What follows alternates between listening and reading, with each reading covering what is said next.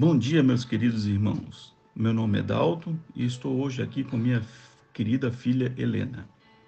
E nós participamos da comunidade Melk Joinville Centro.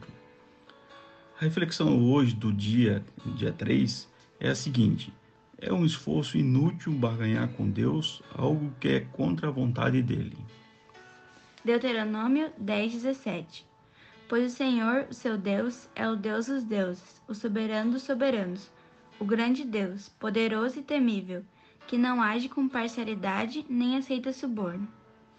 Como vimos nos versículos que a Helena acabou de ler, Deus não se vende, portanto, não devemos tentar comprar Ele com promessas e votos. Nunca devemos pedir algo para Deus em troca de um pedido. Se pedirmos humildemente, a escolha é dele.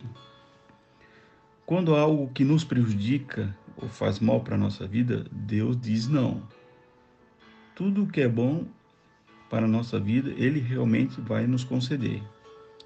Assim, creio eu que podemos confiar e depositar nossas vidas no nosso Senhor Jesus Cristo. Quero desejar a vocês um abençoado dia.